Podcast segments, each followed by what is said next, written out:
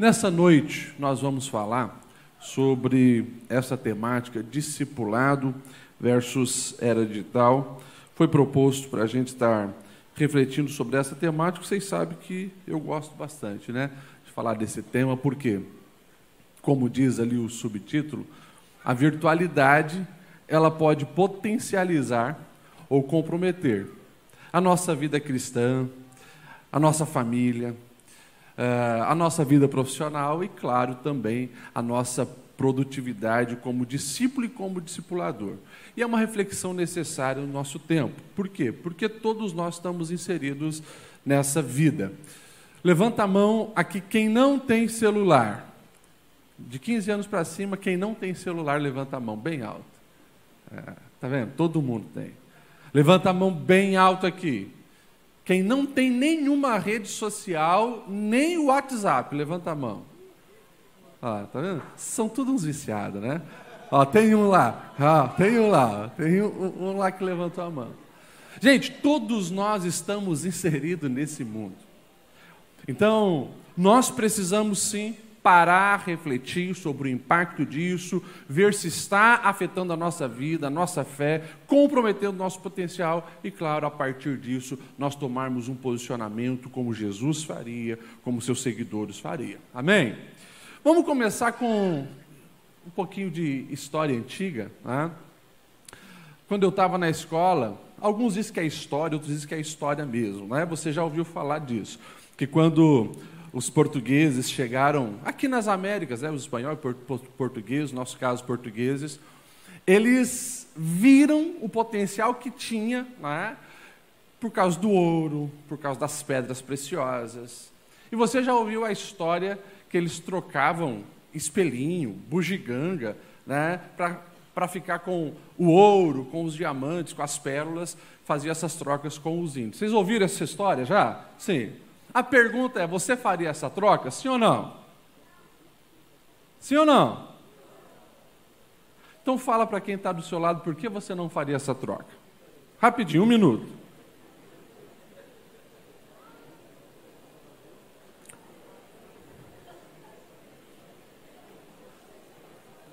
Explica para ele por que você não faria essa troca.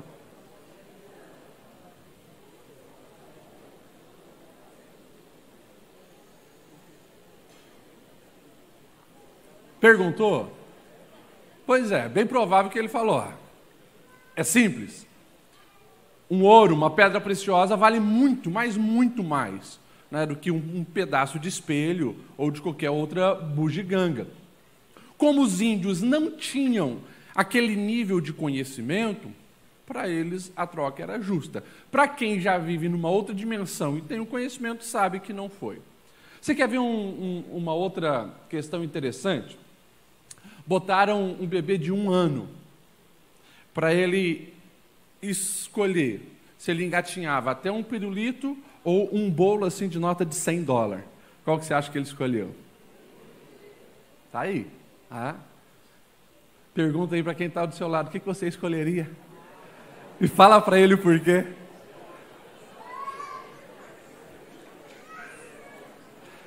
Pastor, ele escolheu o pirulito, que duvido.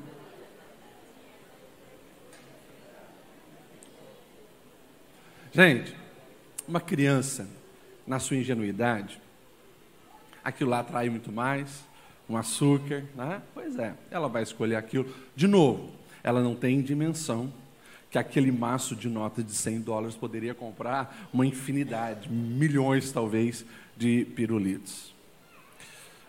Essas duas escolhas, escolhas equivocadas por falta de sabedoria. E no nosso tempo, no nosso tempo, na nossa era, a era digital. Nós temos acesso a tanto conhecimento, a tanta tecnologia, mas, como igreja, corremos, quem sabe, o risco de estarmos fazendo escolhas pior do que essas aí, que eu usei para nós fazermos uma comparação. Pior. Porque essa época é uma época de oportunidade, essa época talvez seja a época com maiores facilidades para compartilhar o Evangelho e também para formar discípulos, e nós estamos negligenciando. Vamos supor uma, uma reflexão aqui para nós. Tem uma pergunta ali. É, o que o apóstolo Paulo faria com o celular se vivesse nessa era digital? Imagine, Deus trouxe Paulo para hoje, 2023, e você vai apresentar um iPhone para ele. O que, que o apóstolo Paulo faria com o celular se ele vivesse hoje? Um minuto para você responder para quem está do seu lado.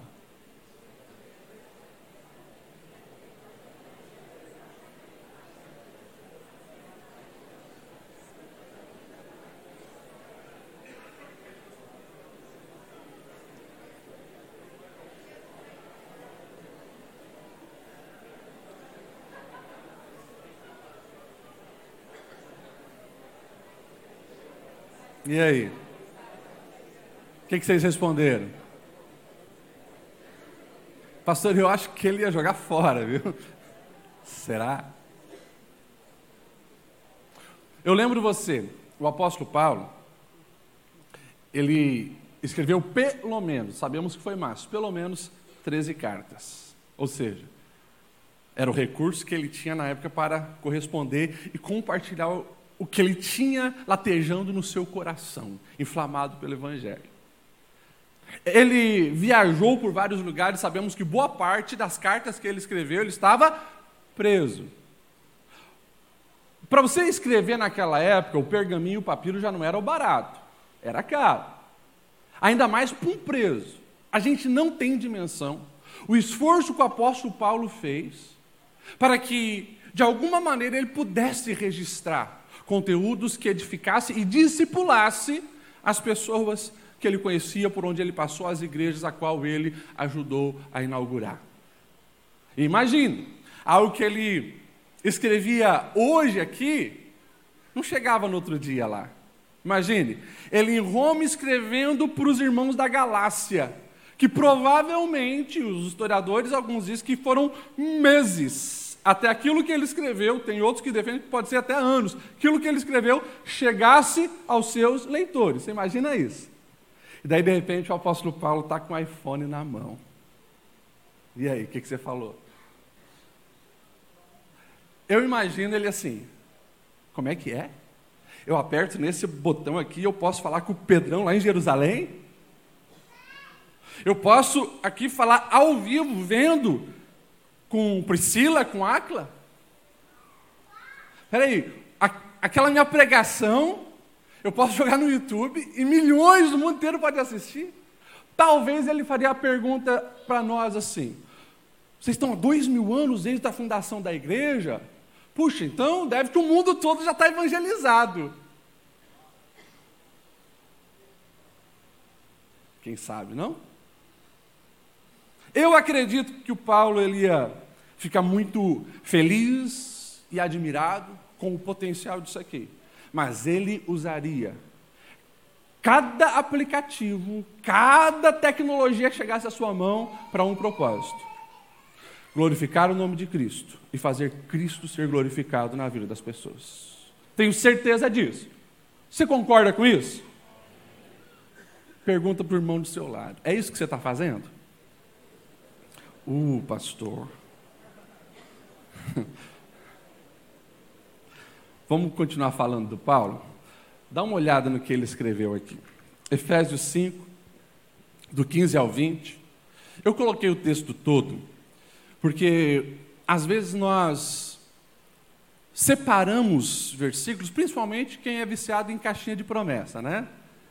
A pessoa que é viciada em caixinha de promessa, ela geralmente tem memorizado vários versículos.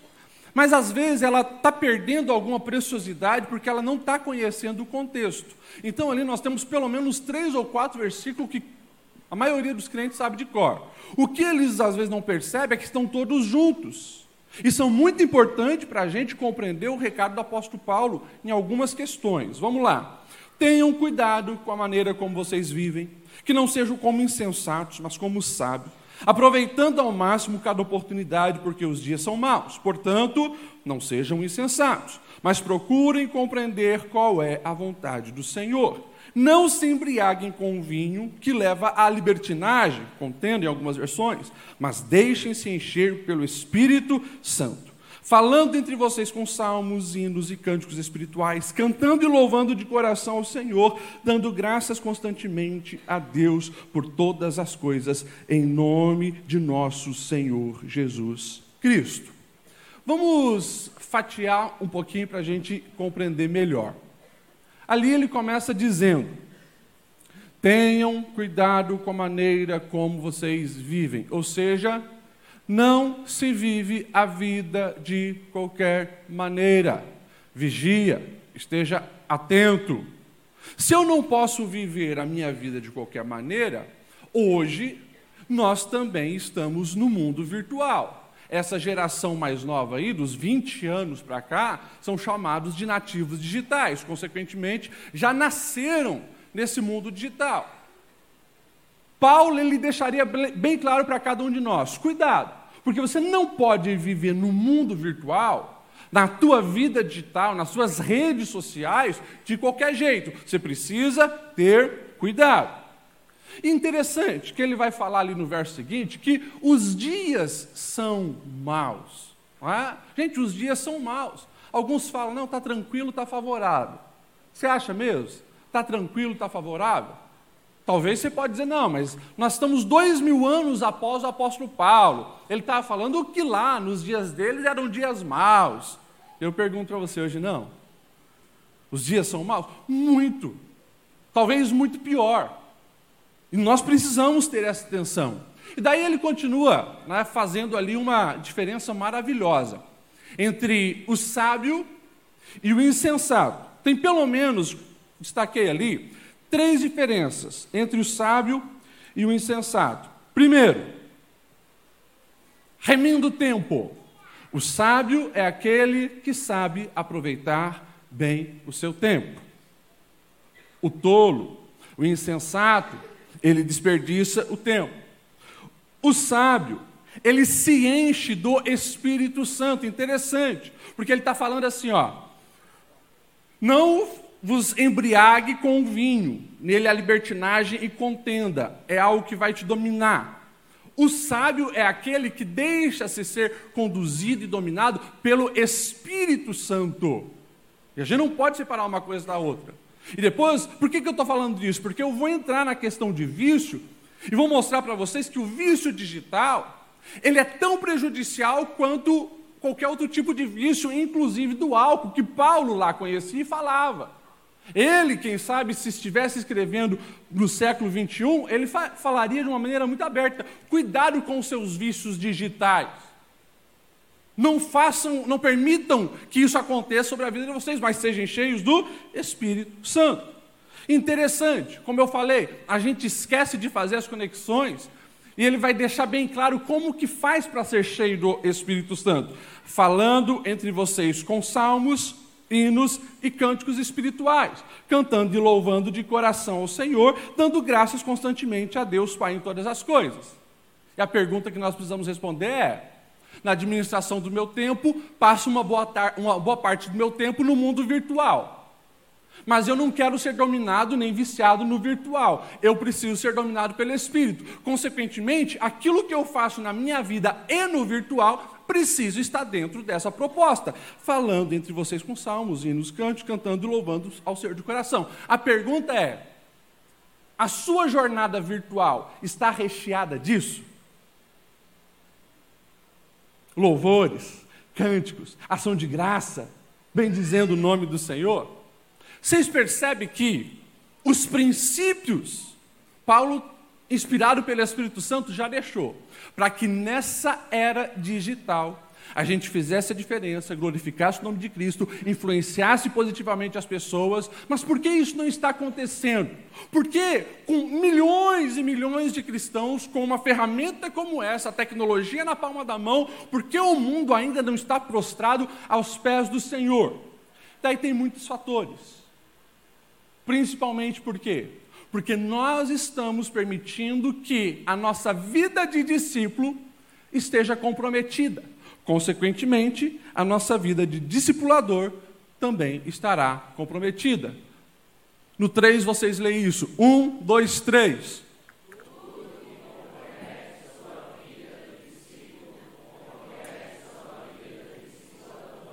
simples. Eu não consigo ser um discipulador eficaz. Eu não consigo obedecer a ordem que foi dada de fazer discípulos se eu não estou sendo um verdadeiro discípulo. Portanto, a vida cristã natural, ela automaticamente me leva a tomar um posicionamento de não viver egoístamente, mas pregar, compartilhar e ensinar a viver a maneira de Cristo às outras pessoas. O Evangelho está recheado disso. Não precisa fazer bacharelado, não precisa fazer doutorado. Espera-se que você tenha uma busca constante pelo crescimento. Mas você vai ver o gadareno, quando é liberto, ele quer ir com Jesus. E o Senhor Jesus diz: Não, você vai voltar para sua casa e você vai mostrar para os seus a transformação que aconteceu em você. Ou seja, vai, evangeliza e discipula. A mulher samaritana, quando ela entende que ali diante dela é o possível Messias, o que, que ela faz? Ela já entra na cidade e começa a compartilhar aquilo que ela recebeu. Desde a conversão inicial, nós precisamos ter esse olhar diferenciado para as outras pessoas. Eu me tornei um discípulo, eu entendo que preciso também fazer outros discípulos. Amém até aqui?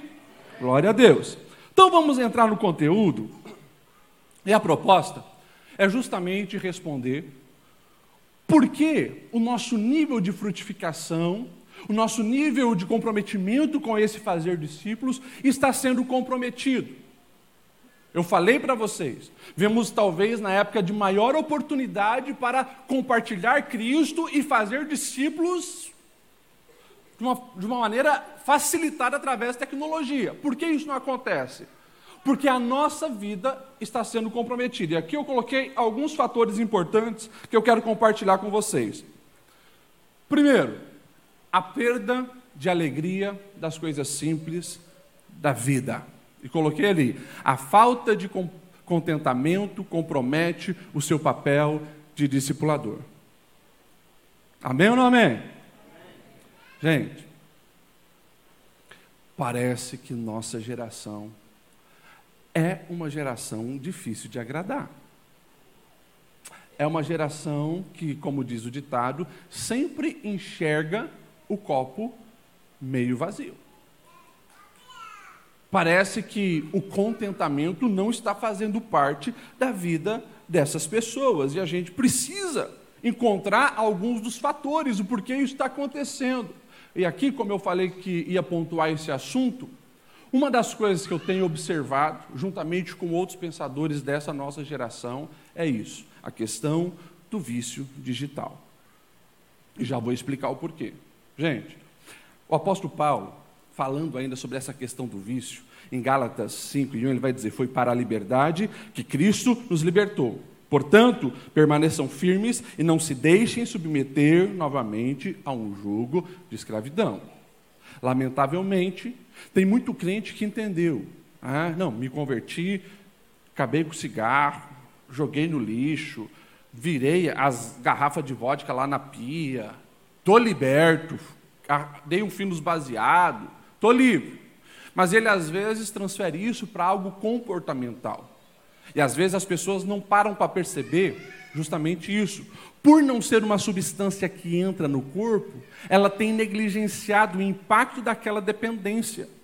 Mas o, o, vício digital, que é comportamental, ele é tão prejudicial quanto os outros vícios, de eu poder aqui falar cientificamente de alguns fatores. Você pega, por exemplo, o mapeamento de um homem viciado em pornografia há 10 anos, e você coloca do lado de alguém viciado em heroína por 10 anos, os buracos, né, não literal, mas das conexões cognitivas de um cérebro são idênticas. Uma maneira assustadora. Então, assim, isso tem um impacto extremamente negativo sobre a vida das pessoas, infelizmente, sobre a vida dos cristãos. Quer ver? Deixa eu mostrar para vocês aqui essa questão da busca desenfreada pelo prazer. Ali nós temos três figurinhas, né? são três figurinhas de um cérebro, e ali você tem um ponto vermelho. Esse ponto vermelho, ele é conhecido como NAC, né? ou o núcleo accumbens. Digamos assim, é um ponto que gera prazer à pessoa. Então, ela tem entrando a dopamina, que é um.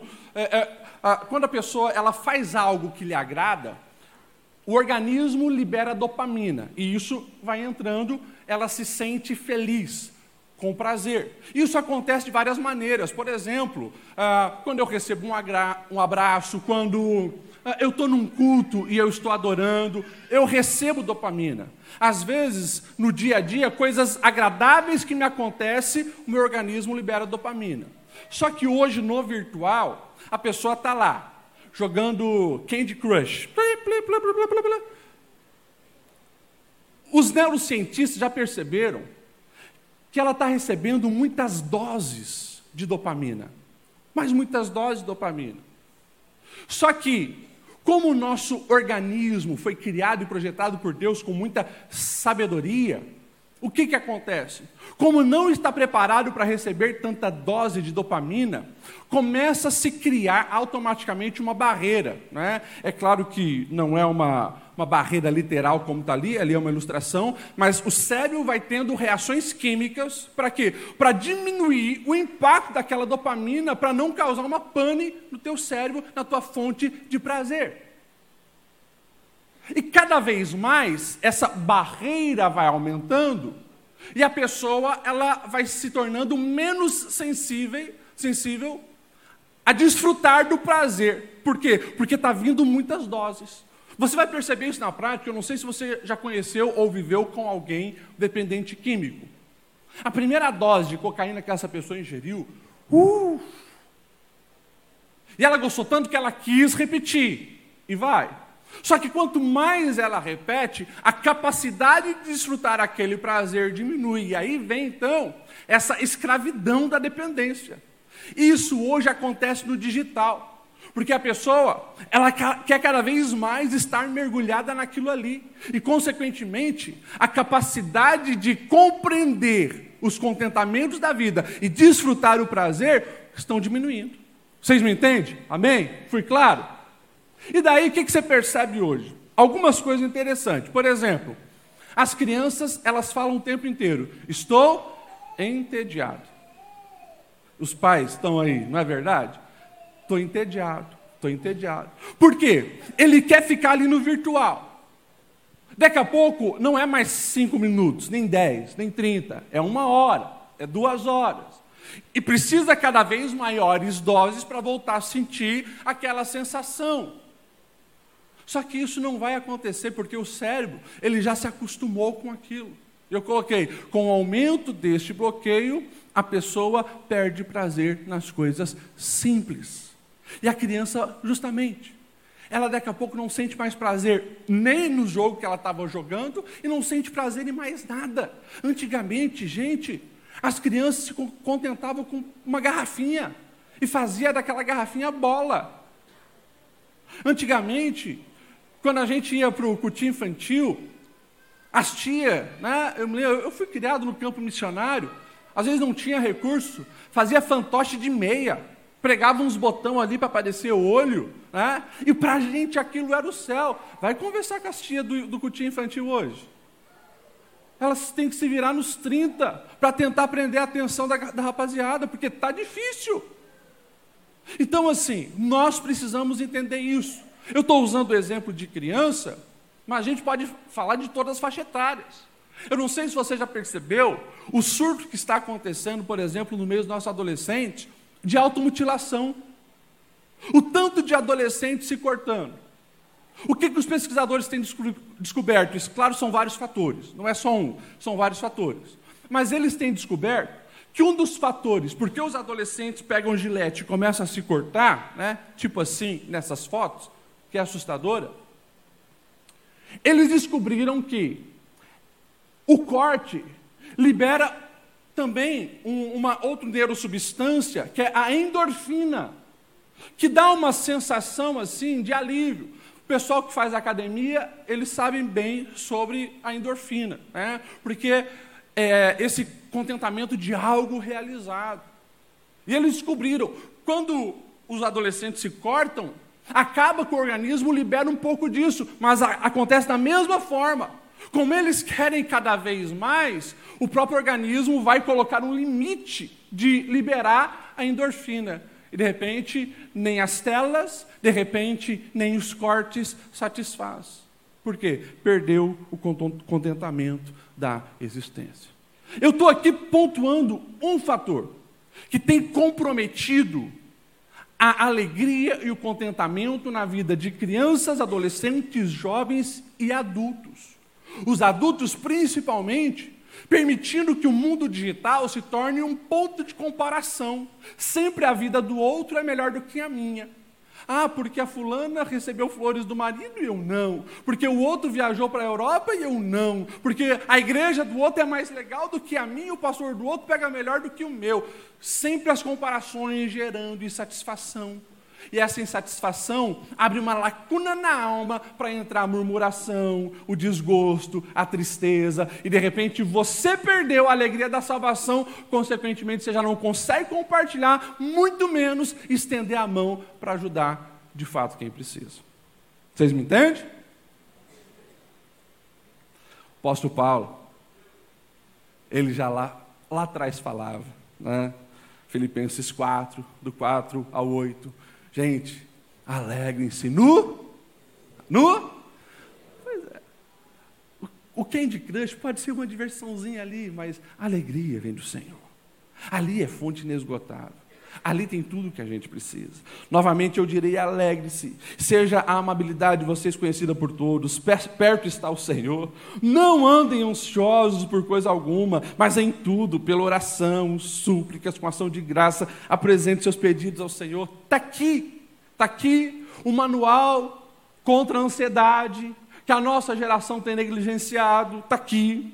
E a paz de Deus, que é o que todo mundo procura, que excede todo entendimento, guardará o vosso coração e a vossa mente em Cristo Jesus. Finalmente, irmãos, olha só, não separe um texto do outro, estão juntos. O texto está falando ali, alegria, paz que supera a ansiedade, é consequência também de tudo que você permite que entre em você. Finalmente, irmãos, tudo que for verdadeiro, nobre, correto, puro, amável, boa fama, se houver esse, é, algo excelente, digno de louvor, pense nessas coisas. E daí, depois do ponto, ele diz assim: ponham em prática tudo que vocês aprenderam, receberam, ouviram de mim, e o Deus de paz estará com vocês. Então, assim, se eu não cuido do meu coração, se eu não cuido do meu contentamento, eu não consigo fazer discípulos e não, não consigo ser um discipulador. Pelo contrário, eu não vou suportar gente, eu não vou super, suportar pessoas. Daí eu me torno como essa geração aí. Geração que falam frases que muitas vezes tem cristão curtindo. Quanto mais eu convivo nessa sociedade, mais eu amo os meus pets. Pois é, não, não se deve maltratar os pets. Mas Jesus morreu na cruz por gente, por pessoas, não por cachorro, não por gato. E nós precisamos entender isso, porque nós somos responsáveis de dar continuidade à proposta de Cristo Jesus. Então esteja bem, cuide do seu coração, cuidado para não se prender nesse mundo virtual, não se viciar nesse mundo, mundo virtual, cuida o que entra, porque isso pode comprometer a sua produtividade e frutificação como um filho de Deus e como um discípulo. Amém? Podemos continuar? Você quer ver como nós também temos negligenciado os pecados virtuais? Isso compromete a nossa vida de discípulo e discipulador? O pecado sempre foi a arma mais letal para que não vivamos as promessas de Deus. Sempre. Sempre. É claro, sabemos disso. O nosso adversário tentará de todas as maneiras nos levar a pecar. Porque você pecou, você começa a se afastar de Deus, se não houver arrependimento, se não houver restauração, você de fato acaba desviado. Então nós precisamos entender que o nosso adversário, você pode pegar todos os experts em tecnologia da atualidade, eles não têm 0,1% do conhecimento digital que os demônios têm, e os demônios têm atuado e levantado o seu exército para fazer coisas assustadoras e absurdas. Falar de experiência própria, aquilo que eu vejo mais acontecer no gabinete pastoral. Geralmente, desses pecados online. Tem dois que eu quero aqui destacar porque não tem como a gente falar de todos. Primeiro, distorção de sexualidade e imoralidade. É assustador quantas pessoas deixam de frutificar, de fazer discípulos, de viver como um discípulo verdadeiro por causa da confusão sexual ou por estar preso em amarras sexuais no mundo digital. 1 Tessalonicenses 4 e 3. A vontade de Deus é que vocês sejam santificados, abstenham-se da imoralidade sexual, cada um saiba controlar o seu corpo de maneira santa e honrosa, não dominado pela paixão de desejos desenfreados como os pagãos que desconhecem a Deus. Novamente, ele está falando de uma comparação. Quem que vive essa vida levado pelos desejos carnais, pelos desejos morais, é os pagãos aqueles que não conhecem a Deus, aqueles que não vivem em santidade, aqueles que não passaram pela cruz, aqueles que não têm o Espírito Santo. Esses sim, vocês não. Vocês vivam uma vida decente, vivendo a sexualidade plena de acordo com o Criador projetou. Mas infelizmente, na nossa geração, nós sabemos que muitas pessoas se perdem nisso. A questão da pornografia é um clique, está ali na tua frente o que você quer, do jeito que você quer. E quem não vigia nessa área permite que, de fato, uma brecha de destruição entre na sua vida, na sua família, no casamento, na sua espiritualidade, na sua saúde emocional, na sua saúde neurológica. Todas as áreas são destruídas. Tanto que hoje tem movimentos nem, nem de igreja, para eclesiásticos, levantando essa bandeira porque tem visto o quão prejudicial é isso. Então, eu venho aqui como um pastor te alertar. Fuja dessa imoralidade. Você está aqui porque você quer ver uma vida de excelência, uma vida de verdadeiro discípulo e discipulador. Então, fuja do pecado, cuidado no mundo virtual. E quando se fala dessa área, tem que fugir mesmo. Depois, um dia, a gente pode aqui só dar uma palestra sobre superando esse mal, superando a pornografia e assim por diante. Mas nós precisamos estar muito atentos. E eu já deixo um alerta aqui. Quando eu falo de distorção da sexualidade, hoje é comum você conversar com adolescentes e, e nas escolas eles levantam a mão para dizer: ah, eu sou não binário, eu sou assexuado. E assim vão falando um monte de coisas. Sabemos que o mundo da política e formadores de leis estão tentando justamente trazer toda a imoralidade para dentro do mundo público. Mas nós, como igreja, precisamos fazer a diferença. E isso começa dentro da sua casa no digital. O tipo de série que você assiste, permite que seus filhos assistam, o tipo de música que vocês ouvem, o tipo de conteúdo. Por quê? O que nós precisamos entender, gente? Se você pega alguns seriados, se você pega alguns filmes, se você pega algumas músicas ou algumas piadas, e você escreve aquilo, você lê para refletir naquela letra daquela música, naquela piada contada, é um negócio tão absurdo que você tem vergonha de falar. Mas o nosso adversário, ele é tão sutil e sagaz que ele coloca numa piada. E as pessoas engolem ideias satânicas rindo e nem percebem. Estão permitindo que a sua mente seja moldada por coisas que foram arquitetadas no inferno, mas porque vem numa dancinha junto, num passinho que está bombando no Instagram, eles fazem, reproduzem, sem nem pensar naquilo. Só que está entrando. E tudo que entra afeta. Tudo que entra pelos seus olhos vai moldar a maneira de você pensar.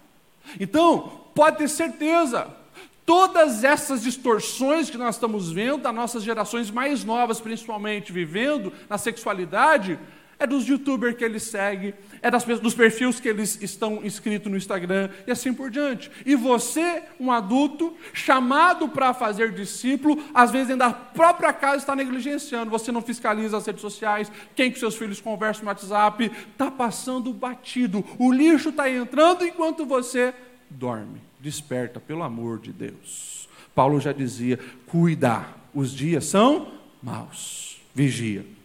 Amém? Você pode falar para quem está do seu lado isso? Vigia, ei, acorda.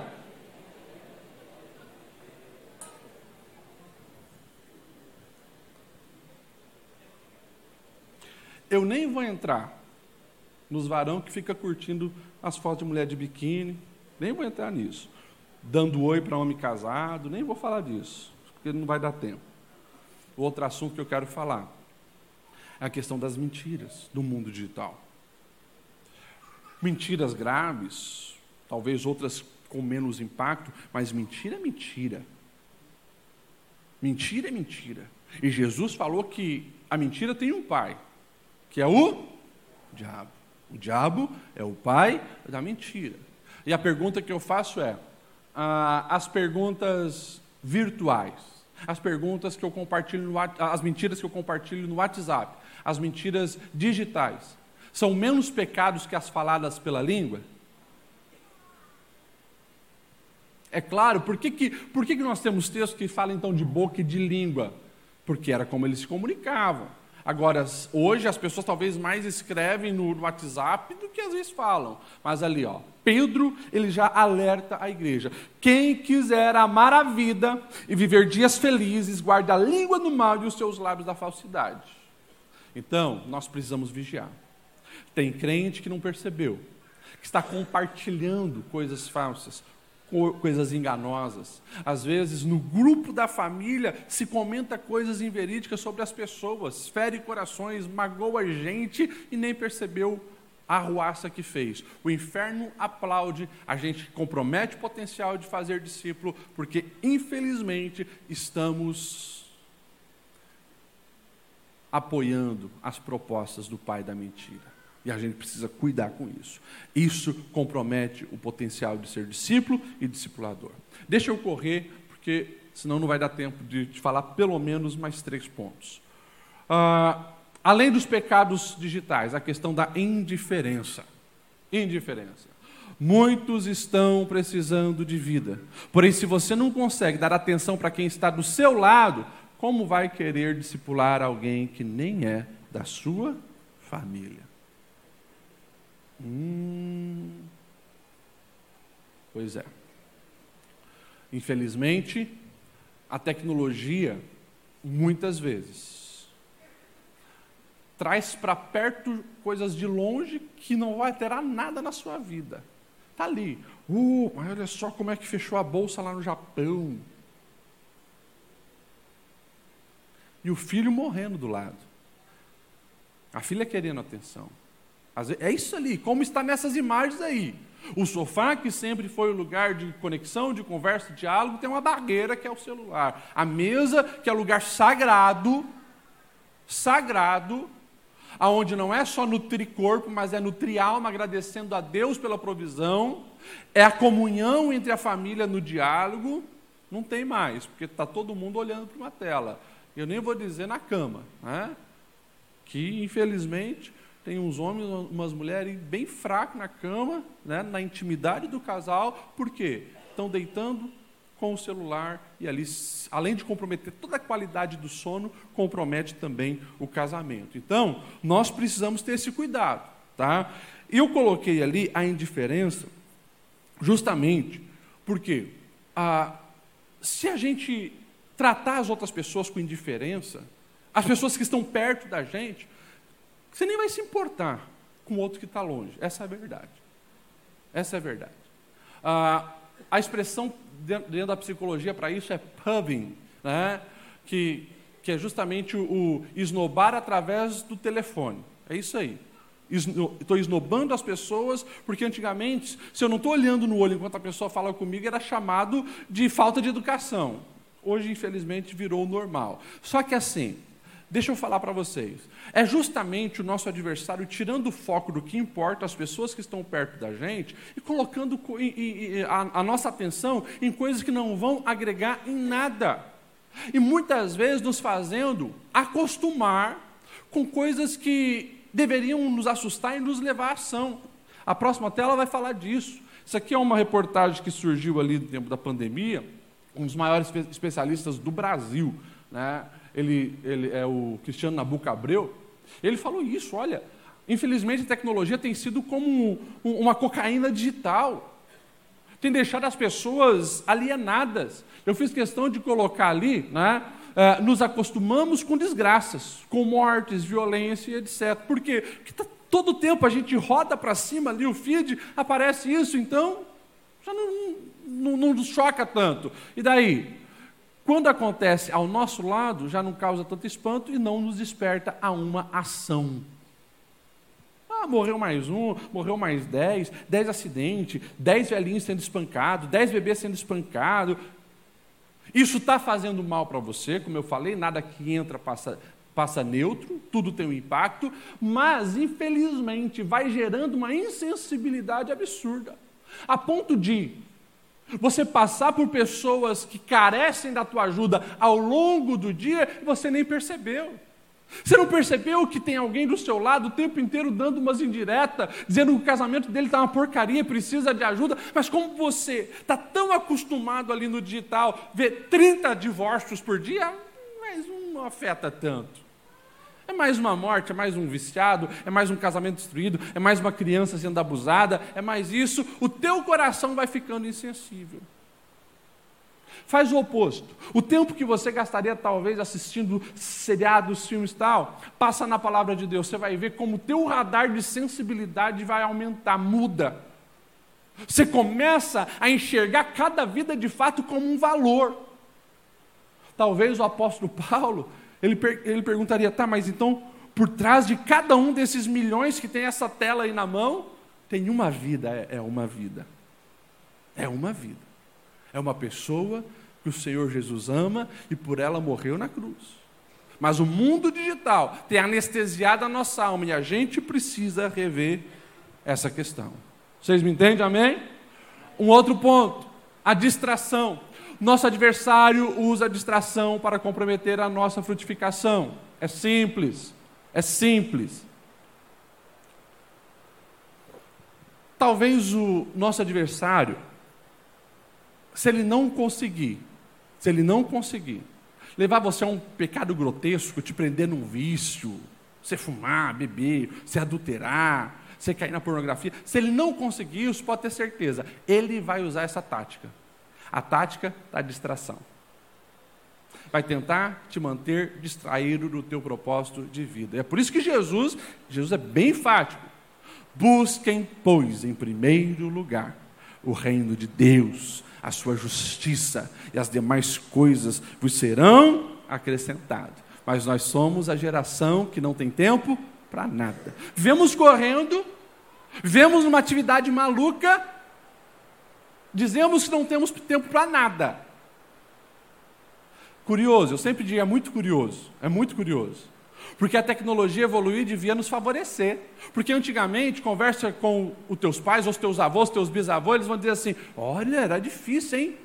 A gente acordava bem cedo, acordava lá com as galinhas, tinha que pegar água no poço lá da vila, tinha que trazer para dentro de casa, tinha que no galinheiro pegar os ovos, e vai falando. Daí tinha que ter a lenha cortada já que você fez no dia anterior para poder fazer o fogo. E como que lavava a roupa, avó? Ah, não, você tinha que ir no rio, lavar. Tinha máquina de secar? Não tinha, você tinha que estender. E se não desse um dia de sol, você recolhia, lavava de novo e botava no outro dia. E para fazer a comida, é, daí tinha que preparar. Pois é. E daí a nossa geração é a geração que joga a roupa suja numa máquina que lava, seca, não sei se ela não passa e pendura já. Talvez daqui a pouco vai ter. A gente é a geração do iFood, que aperta no botão, a, a comida está na porta da nossa casa. Você não precisa gastar uma hora a mais, talvez, para fazer comida. Você é a geração, quando você quer conversar com alguém, você não precisa atravessar a cidade. Você aperta no botão e fala ao vivo com ele. E continuamos sendo a geração que não tem tempo. Será? Pega o seu celular aí, pega aí, pega aí. Ali nas configurações, tem um, um tempo de uso ali. Time screen. Hum, clica ali e vai no ver todas as atividades para você ver. Se você tem tempo ou não tem. Ah, pastor, nem vou fazer isso, não vou desviar comigo mesmo. É. Pois é. Gente, é assustador o tempo que nós estamos distraídos com tantas outras coisas, estamos esquecendo o essencial. E, deixa eu falar um pouquinho mais sobre isso. A nossa busca por Deus está sendo comprometida com essa distração. Vou explicar. Quando o apóstolo Jeremias foi usado por Deus para dizer que nós o encontraríamos, ele diz assim: Vocês me procurarão e me acharão quando buscar de qualquer jeito? Hã? Buscar de então, se eu busco de todo o coração, o que, que diz o Senhor? Eu me deixarei, serei encontrado por vocês. Se é uma busca de todo o coração, o Senhor se deixa ser encontrado. Isso está falando de um, de um relacionamento. Gente, presta atenção. Presta atenção, que isso é assustador. Tem crente e todos nós já passamos por isso. Eu já passei várias vezes. Começa a ler a Bíblia. De repente a tela dá um brilhozinho, né? Você vai lá, dá uma espiadinha e volta para a Bíblia. E de repente, outra, né, o, o celular vibra, a tela brilha de novo. De repente, você largou a Bíblia e ficou com o celular. às vezes não tem essa conexão com os céus como a gente deveria buscar. É de todo o coração. Eu não posso o tempo inteiro estar sendo interrompido por isso aqui. Se eu tenho uma. Não, eu quero ter uma conversa séria com alguém. O que, que eu vou fazer? Vou procurar um lugar retirado para não ser atrapalhado por ninguém com aquela pessoa. Por quê? Eu estou orando ou lendo a Bíblia de qualquer jeito. Esses dias alguém mandou um vídeo de esses cristãos da moda, né? Que é artista, cantor. Não, mas eu oro até quando eu estou assistindo seriado. Oh, deve ser uma oração muito concentrada, né? Ah, muito concentrada. A leitura bíblica, né? Tem aqueles que, que usam, não, mas pastor, eu sou uma pessoa multitarefa. Já ouviu esse discurso? Você acha mesmo que isso é verdade, gente? Existem pessoas multitarefa? o Xande não está aí, se o Xande me der cinco minutinhos, eu provo para vocês que não existe isso. Né? Porque alguma, vai, alguma coisa vai ficar comprometida. Vocês querem ver ou não? Então tá bom. Quem pode se voluntariar? Um voluntário, vem aqui rapidinho. Um voluntário. Pega a tua Bíblia, vem com a, vem com a Bíblia aqui, Anderson. Hã? Não, não vai pagar mico, não. Para, cara. Hã? Vem cá. Sou teu amigo, Anderson. Uma salva de palmas para o Hans, gente. Hã? Pastor Aguiar. Está o microfone, outro microfone ali? Dá ali o outro microfone pastor Aguiar. Não, pede abrir. Não, fique tranquilo. Não, vai lá, fica lá e pega a tua Bíblia lá, pastor Aguiar. Acha um versículo qualquer aí e leia para nós. Pode ler. E muita gente dos judeus soube que ele estava ali e foram, não só por causa de Jesus, mas também para ver a Lázaro. Ok, aqui. tá bom. Você consegue repetir alguma coisa que ele falou? Eu estava pensando onde é que ele abriu a Bíblia. Pensei, Fica tranquilo, não vou. Lê de novo, lê de novo. e muita gente dos judeus soube que ele estava ali. E foram, não só por causa de Jesus, mas okay. também. E muitas gentes dos judeus estavam ali foram não só por, só por causa dele. Perfeito. Simples. Tua capacidade cognitiva está maravilhosa. Ou seja, na primeira vez você estava disperso, né?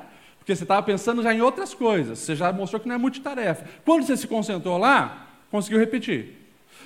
Pula para dois versículos adiante, abre a tua Bíblia em qualquer, qualquer versículo que você quiser. Quando eu contar até três, você lê e você também lê, pastor Guilherme, ok? Qualquer texto que você quiser. Um, dois, três. Tomaram ramos de palmeiras e saíram-lhe ao encontro e clamavam: Hosana, bendito o Rei de Israel, que vem no nome do Senhor. Tá bom. O que é que o pastor Aguiar leu? Está vendo? Quando ele se concentra para ler a parte dele, ele não consegue nem imaginar o que foi lido lá. Obrigado, tá? Uma salva de papo Anderson, pastor Aguiar, obrigado. Gente, simples. Simples. Quando eu me concentro para fazer algo, alguma outra coisa vai se perder. Como que eu estou buscando a Deus se não for de todo o coração? Pastor, o que, que tem a ver com ser um discipulador? Tudo. Porque se você não está recebendo da fonte de todo o teu coração, você não vai ter para dar.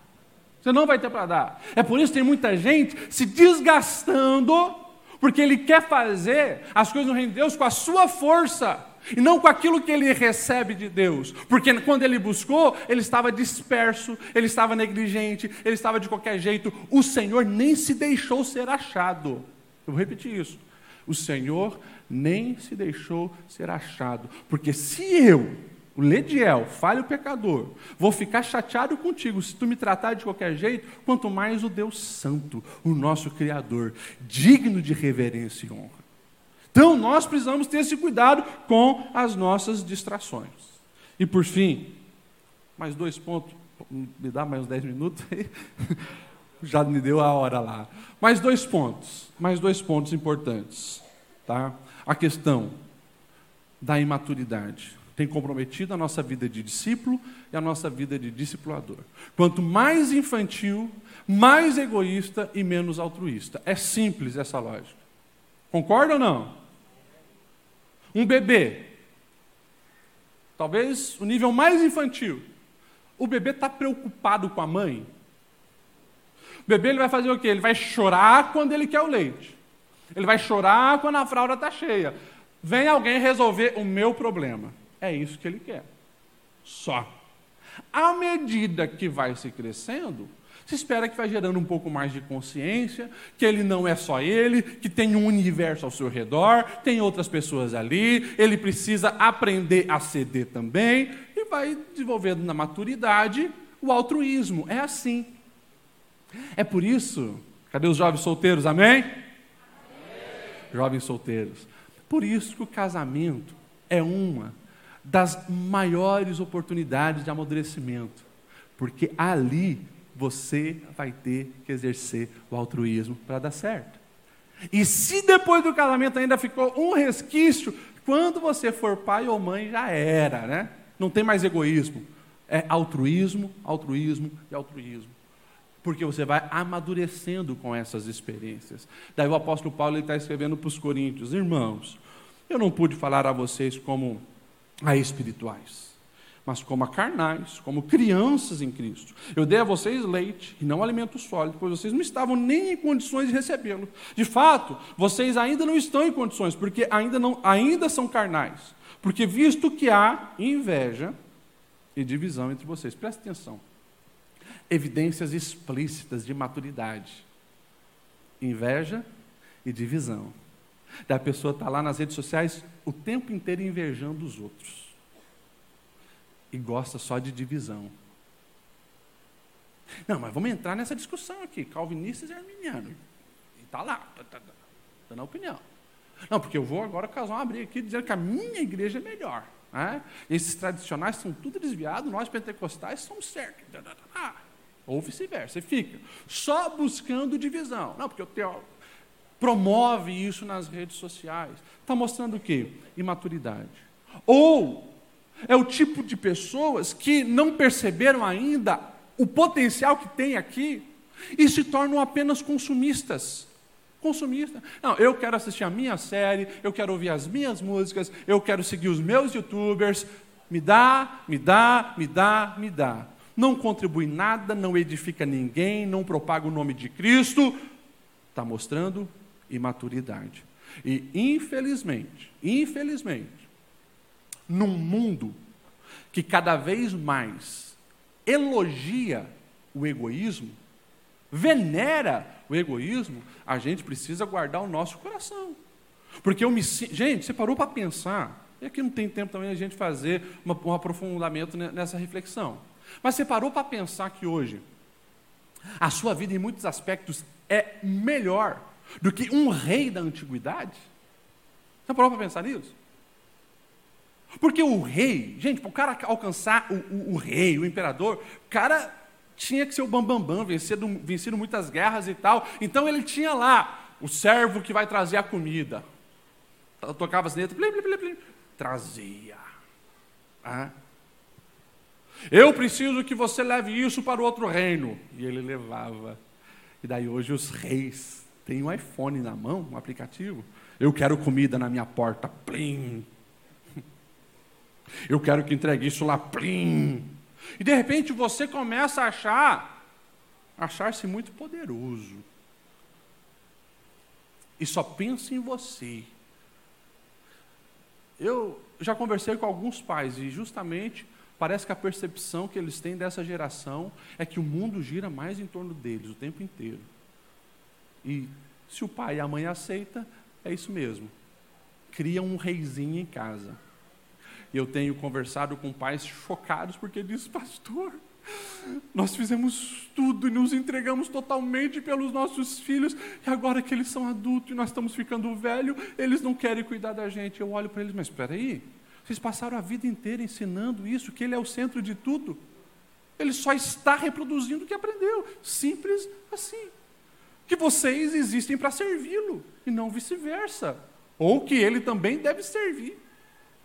Então, assim, essa maturidade, se a gente não vigiar, o mundo digital entra com isso muito forte. E os cristãos começam a perder o referencial de Cristo sobre as nossas vidas. E para finalizar, a questão do desânimo. Ah, porque crentes não estão discipulando, porque estão permitindo que o desânimo entre e não saber navegar no mundo virtual, você de fato vai acabar se afogando no desânimo. Todo o conteúdo absorvido terá um impacto na sua vida, já falei, eu repito. E ali tem pelo menos dois versículos bem claros. Jesus falando já lá atrás: os olhos são a candeia do corpo. Se seus olhos forem bons, seu corpo será cheio de luz.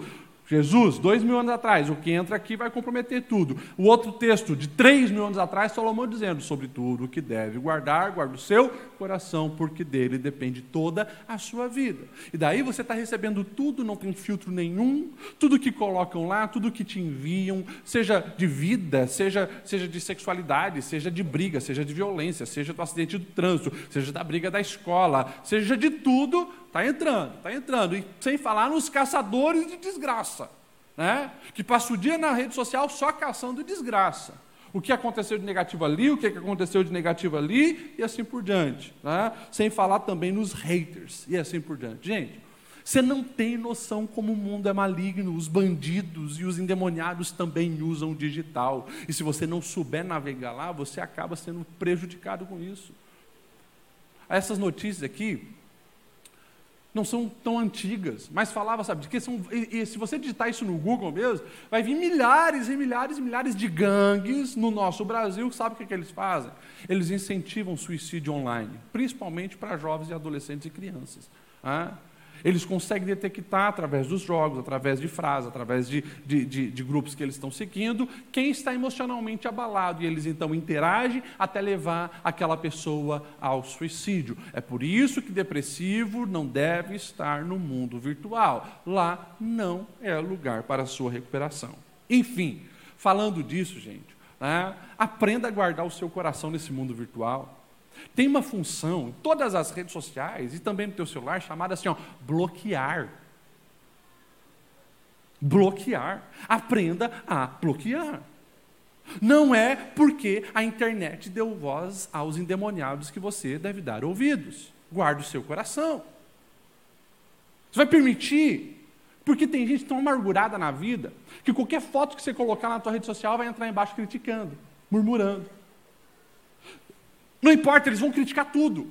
Se você faz, vão criticar. Se não faz, vão criticar. É como lá os fariseus do tempo de Jesus. Quando a mulher vai derramar o perfume, eles estão indignados, sempre murmurando. É assim no mundo virtual. Mas tem uma ferramenta que, olha, veio dos céus: bloquear. Sai bloqueando todos os trevas e usa a internet para a glória de Deus. Isso vai destravar, isso vai despoluir teu coração. Você não vai dar o seu coração para qualquer sem vergonha, malandro, endemoniado ter acesso.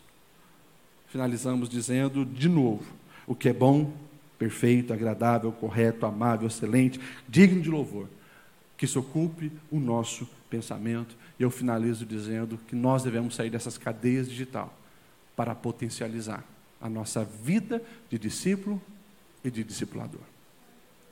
Eu concluo lembrando você. Nunca houve na história da humanidade, nunca houve. Isso é consenso dos filósofos do nosso tempo. Nunca houve um tempo de tantas oportunidades.